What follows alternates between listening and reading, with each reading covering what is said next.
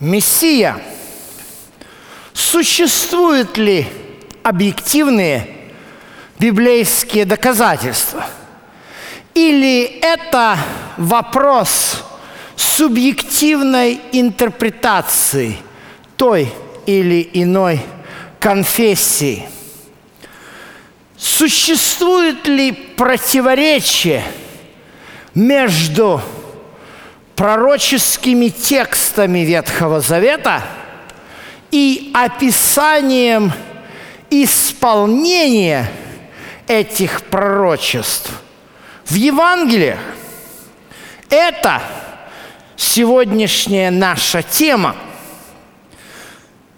И одной из очень серьезных э, таких пророчеств является стих, записанный в Евангелии от Матфея, вторая глава, с 15 э, текст. Но я прочитаю э, немножко в контексте.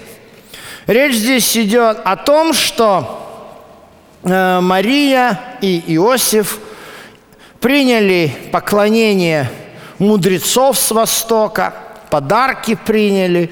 Это, кстати, им было довольно уместно, потому что 13 текст говорит, как только мудрецы отошли, ангел Господень во сне является Иосифу и говорит, «Встань, возьми младенца и мать его, и беги в Египет, и пусть там, и будь там, доколе не скажу тебе, ибо Ирод э, хочет искать младенца, чтобы погубить его. Он взял младенца и матерь его, и ночью пошел в Египет. И там был до смерти Ирода. Да, будь, да сбудется реченное Господом через пророка, который говорит, из Египта воззвал я сына своего. Знаете, звучит очень мило для христиан, которые как должное тот факт, что Иисус является Сыном Божьим, и поэтому, да, действительно, все красиво, из Египта воззвал сына своего. Да все было бы прекрасно, если бы не вот этот вот слово, вернее фраза. Да сбудется реченное Господом через пророка. Зачем написал Матфей эти слова? Написал бы, и там был до смерти – Ирода, и после этого из Египта возвал Бог сына своего. И все. А тут да сбудется реченное Господом через пророка. Ну, здесь немножко легче. Мы с вами смотрели на наших прошлых лекциях, в нашем прошлом сегменте о том, как э, еще одно пророчество. Тут сложно даже определить на русском языке. Нам пришлось серьезно погрузиться в изучение фонетики древнееврейского и греческого языка и сопоставлять много. Здесь все легко. Здесь так и написано. Это книга пророка Ози, 11 глава. Посмотрите, я открою книга пророка Ози, 11 глава, 1 стих. Вот, пожалуйста.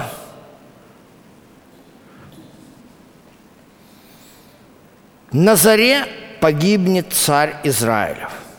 Когда Израиль был юн, я любил его, и из Египта возвал сына моего. Друзья мои, вы видите этот текст на экране. Я любил его, и из Египта воззвал сына моего. Это какого сына? Иисуса?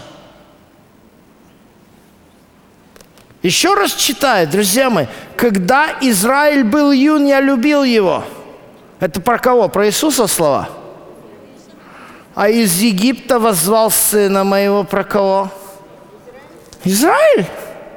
Вы понимаете, невозможно ли, невозможно же прям так, знаете, в огороде Бузина, Киеве дядька, тут Израиль, а тут сразу Иисус. Не, ну понятно, если читать Библию в обратном направлении, начиная от Евангелия, то тогда это все понятно. Но если читать так, как написано, речь не идет здесь об Иисусе, не о Мессии, ни о чем. Исаю и Озию – Исайя 9.6, Исайя 11 э, глава, Исайя 4.2. Это все явно мессианские пророчества, а здесь история Израиля. Смотрите дальше. Звали их, они уходили прочь от лица их, приносили жертвы Ваалам, кадили истуканам – я сам приучал Ефрема, носил его на руках своих. Они не сознавали, что я врачевал их. Язвами человеческими э, влек я их. Узами любви был для них, как бы поднимающий ярмо с челюсти. Ласково подкладывал пищу им. Не возвратился он в Египет, но Асур, он будет царем его, потому что они не захотели обратиться ко мне. Друзья мои, это пророчество об ассирийском пленении Израиля. Пророк Озия – это пророк, последний пророк, который был послан Богом для того, чтобы говорить к Северному царству, к десяти, если точнее говорить, к девяти коленам Израилевым которые мы знаем, это описано в 17 главе 4 книги царств. Они были уведены в ассирийский плен. И там пропали, ассимилировались. Понимаете? Вот о чем это, эти слова. Слова когда Израиль был юн, я любил его. Из Египта я вызвал сына своего. Они вообще не говорят о будущем. Они говорят о прошлом. Осия пытается воззвать еще к Северному царству. Он говорит, как Бог любил, как Израиль отступал и кадил Ваалом, как Бог старался их привлечь – и чем это закончится. Друзья мои, при чем здесь Иисус? При чем здесь возвращение Иосифа, Марии с младенцем Иисусом после смерти Ирода в Назарет? При чем здесь это к книге пророка Исаи, э, книге пророка Ози, 11 глава. Вы понимаете, друзья мои, я, я вам скажу, э, когда проповедники, евангелисты э, в Библии есть 300 пророчеств в Ветхом Завете, которые все до одного исполнились в Иисусе Христе. Это, конечно, как говорят американцы, проповедь своему собственному церковному хору. И вот мы можем это слушать, будучи церковным хором, но когда дело доходит до конкретных стихов, тут нашим определенным штампом бросается вызов. И здесь однозначно требуется нечто большее, нежели поверхностные общие знания. Как ответить на этот вопрос? Друзья мои, давайте внимательно изучим текст Евангелия от Матфея и сравним с ходом мысли, который здесь, в книге пророка Осии, 11 глава. Здесь мы видим интересную ситуацию. Осия ссылается на события исхода, а потом начинает сразу же говорить, как Израиль отступил. Но давайте посмотрим, как нам описывает, э, как нам описывает жизнь Иисуса Матфей. Интересно, что, в общем-то, э, у нас четыре Евангелия. И если вы внимательно вчитаетесь в эти четыре Евангелия, то разве что, разве что Евангелие от Луки как-то старается описать нам биографию Иисуса. Лука единственный грек, который является автором Нового Завета, вообще единственный э, библейский автор, который не еврей. И поэтому у него хоть какая-то хронология, кстати, греческое слово, да, хронология, биография, вот. Ему, греку, это все было понятно. А вот евреям, которые писали Евангелие, оно все это было не нужно – писать ни биографию, ни хронологию. Ихняя задача была структурированно передать определенную конкретную весть. И в Евангелии от Матфея эта весть, говоря сегодня компьютерным языком, прошита очень хорошо.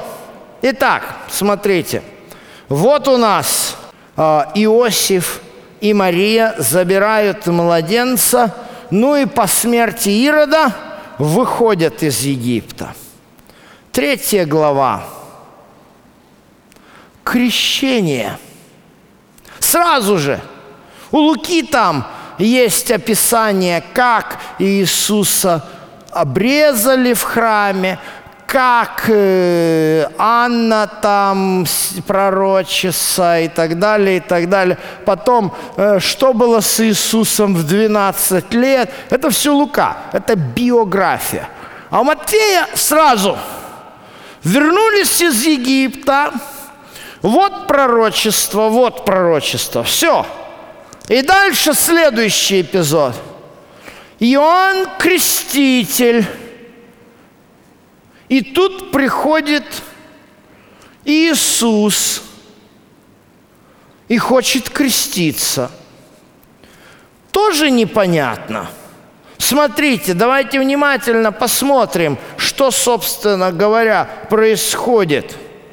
Я прочитаю Евангелие от Матфея, 3 глава, 5 и 6 текст. Написано. «А, Тогда Иерусалим – и вся Иудея, и вся окрестность Иорданская выходили к нему, кому? К Иоанну Крестителю, да? То есть, видите, такая интересная ремарочка, что вся Иудея, оказывается, крестилась у Иоанна Крестителя. Вот, никто не боялся – они, ну, сегодня, к сожалению, вот в этой вот э, всеми этими наслоениями средневековой истории для еврея принять крещение – это высшая степень предательства. В русском языке э, о евреях, принявших Иисуса, их называют выкрестами. Это очень обидное слово, да? Но тогда это не было проблем. Вот вам весь Иерусалим, вся Иудея, вся окрестность Иорданская выходили к нему. И дальше написано, и крестились от него в Иордане, исповедуя грехи. То есть очень четко, понятно, да? Они не переходили ни в какую веру, они ничего никого не преподавали, не предавали, они э, услышали весть от авторитетного человека, Иоанна, сына Захарии, священника, учителя, и они последовали, и они решили через омовение в реке Иордане путем полного погружения свои грехи исповедовать. Это все понятно мне – мне непонятно, что происходит дальше. Тринадцатый текст, третья глава, Евангелие от Матфея. Тогда приходит Иисус из Галилеи на Иордан к Иоанну креститься от Него. Друзья, можно исповедовать свои грехи? Непонятный абсолютно шаг – если мы читаем Евангелие от Матфея, первая глава, доказательство того, что дому Давидова явилось знамение в лице того, что невеста Иосифа, потомка царя Давида по царской линии, оказалась, э, зач, зачала от Святого Духа – и родила сына, у которого нет человеческого отца, а отцом является его Всевышний Бог. Зачем этому сыну креститься, исповедая свои грехи? Вы видите? Очень непросто, да? Читаем, читаем, а вот сколько вопросов возникает. И, конечно, Иоанну непонятно вообще ничего. Мне надо накреститься от тебя. Ну, правильно? Иоанн, его двоюродный брат, кстати, Иисуса, сын священника Захария, человек грешный. Ему таки надо креститься от Иисуса. А Иисус в 15 главе говорит, 15 стих говорит, «Э, оставь теперь, ибо нам надлежит исполнить всякую правду. Какую правду нужно исполнить?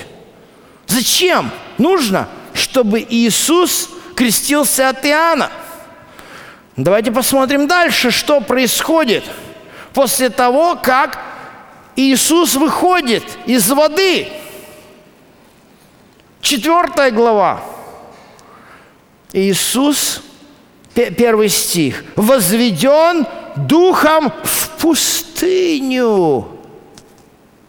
И там он находится 40 дней и 40 ночей. И там у него нет еды.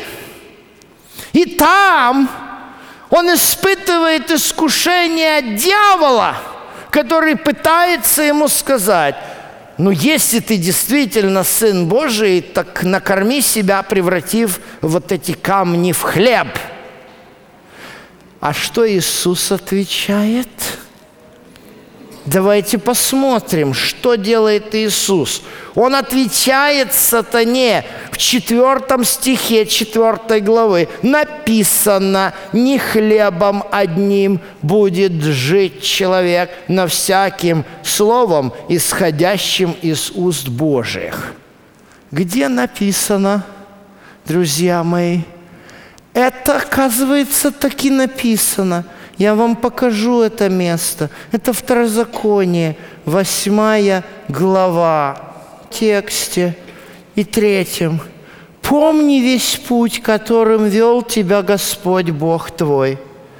Помните, я вам говорил, ни в коем случае нельзя читать и воспринимать отдельное предложение, цитирующее текст из Ветхого Завета. Надо всегда идти туда и там смотреть его в контексте. Вот мы и читаем в контексте.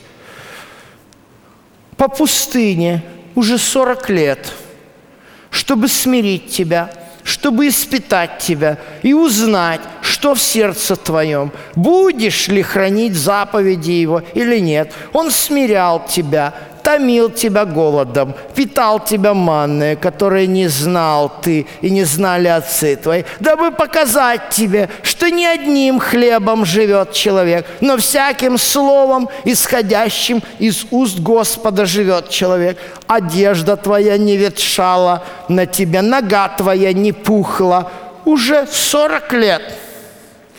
Вы видите? 40 лет, 40 лет, 40 лет – не хлебом единым будет жив человек, а Иисус был в пустыне сколько? Сорок дней. И тоже говорил сатане, не хлебом единым будет жив человек, цитируя Второзаконие, восьмую главу. Друзья мои, я вам говорил, что, Моис... что Матфей прошивает свое Евангелие очень конкретную весть. Каждая глава начала Евангелия от Матфея является а, определенной ассоциацией, имеет ассоциативную связь с событиями исхода. Глава вторая – из Египта я вывел сына своего. Глава третья. Иисус погружается в воды, ну разве что не Черного моря. Но если вы помните историю исхода, то Израиль тоже погружался в воды дважды поколение, вышедшее из Египта, погружалось в Черное море, а поколение 40 лет спустя, перед входом в землю обетованную, так и прошло таким же точно образом, когда воды стояли стеной, только уже реки Иордана. Об этом нам написано в книге Иисуса Новина, да? Они точно так же через Иордан прошли. Исход – вернее, выход, вода, пустыня. Вы видите, какую весть прошивает нам дать, что Иисус в своем служении фактически выполняет роль Израиля, делая все наново. Представьте себе ребенка, который принес из школы двойку и плачет. Я не знаю, что делать. Вот. Ну что? Папа сядет, мама сядет. Давайте посмотрим, что ты сделал не так. И давай будем делать все наново. И поможет решить все на следующий день ребенок принесет из школы пятерку, потому что мама и папа помогли справиться с трудностью, которая казалась ребенку непреодолимой. Друзья мои, в жизни Израиля, как народа, было очень много тяжелых трудностей и искушений. Да, они действительно вышли из Египта? Да, они приблизились к Черному морю и вошли в воды, и воды стояли стеной. Кстати говоря, именно поэтому Иисус желал погрузиться в воды Иордана, исполнивший всякую правду, а не исповедавший свои грехи. Грехов у него не было, это понятно. А вот то, что он хотел сделать, это Матфей очень хорошо показывает. Он хочет моделировать Израиль, но таким образом, что как бы делая за него все заново, переделывая домашнее задание, за которое ученик получил двойку – да, в, Еги... в пустыне у Израиля было много двоек. Вот сразу вышли из, рек... из Черного моря. Не успела Мириам закончить победную песнь, как вдруг обнаружилось, что тут нет еды. И что начался? Двойка началась, ропот. И вот Иисус, выйдя из воды Иордана, направляется в Иудейскую пустыню для того, чтобы отвечать всякий раз, когда сатана побуждает его каким-то действием, которые бы скомпрометировали его, абсолютное, стопроцентное воплощение в плоть человеческую, он отвечает стихом из Торы. Вы понимаете, почему из Египта вызвал сына своего? Эти слова пророка Иось, эти слова пророка Озии – Матфей использует как стартовую площадку для дальнейшего развития повествования своего Евангелия. Для того, чтобы показать всем нам, что делает Мессия. Мессия пришел, чтобы исправить ошибки Израиля – Мессия пришел, будучи полностью человеком. Именно таким он показывает себя в этих искушениях в пустыне. Он не использует свой божественный потенциал, но он показывает, что человек может устоять перед искушениями. И мы можем тоже – если Иисус не использовал никаких божественных потенциалов.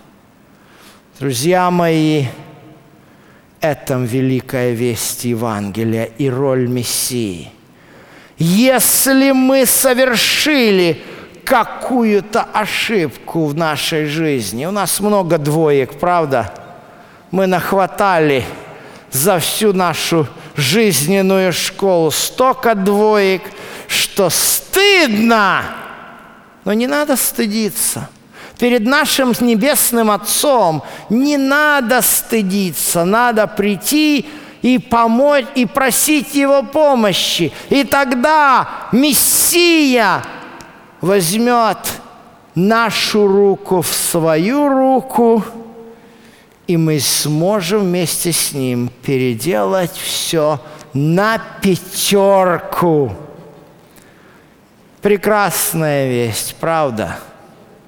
Но, конечно же, остается вопрос. Мы говорили с вами о том, что э, здесь, в этой истории, особенно во времена искушения в пустыне, Иисус однозначно предстает перед нами как человек – а является ли он Богом?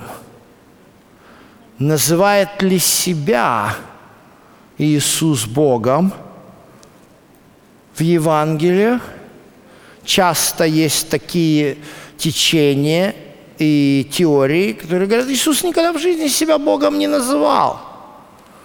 И вообще, если в у пророков или где-нибудь в, в иудейских писаниях пророчество от Бога. Это, кстати, один из самых серьезных спорных вопросов, которые существуют между иудаизмом и христианством. И поэтому непременно посетите нашу следующую лекцию. Мы ответим на эти вопросы. А сейчас я хочу, чтобы мы вместе – просили Господа о том, чтобы Он взял нашу руку в свою руку и помог нам исправлять наши двойки, которые мы получаем в нашей жизни. Помолимся. Дорогой э, наш Отец Небесный, мы только на Тебя уповаем, что Ты способен исправить и изменить нас.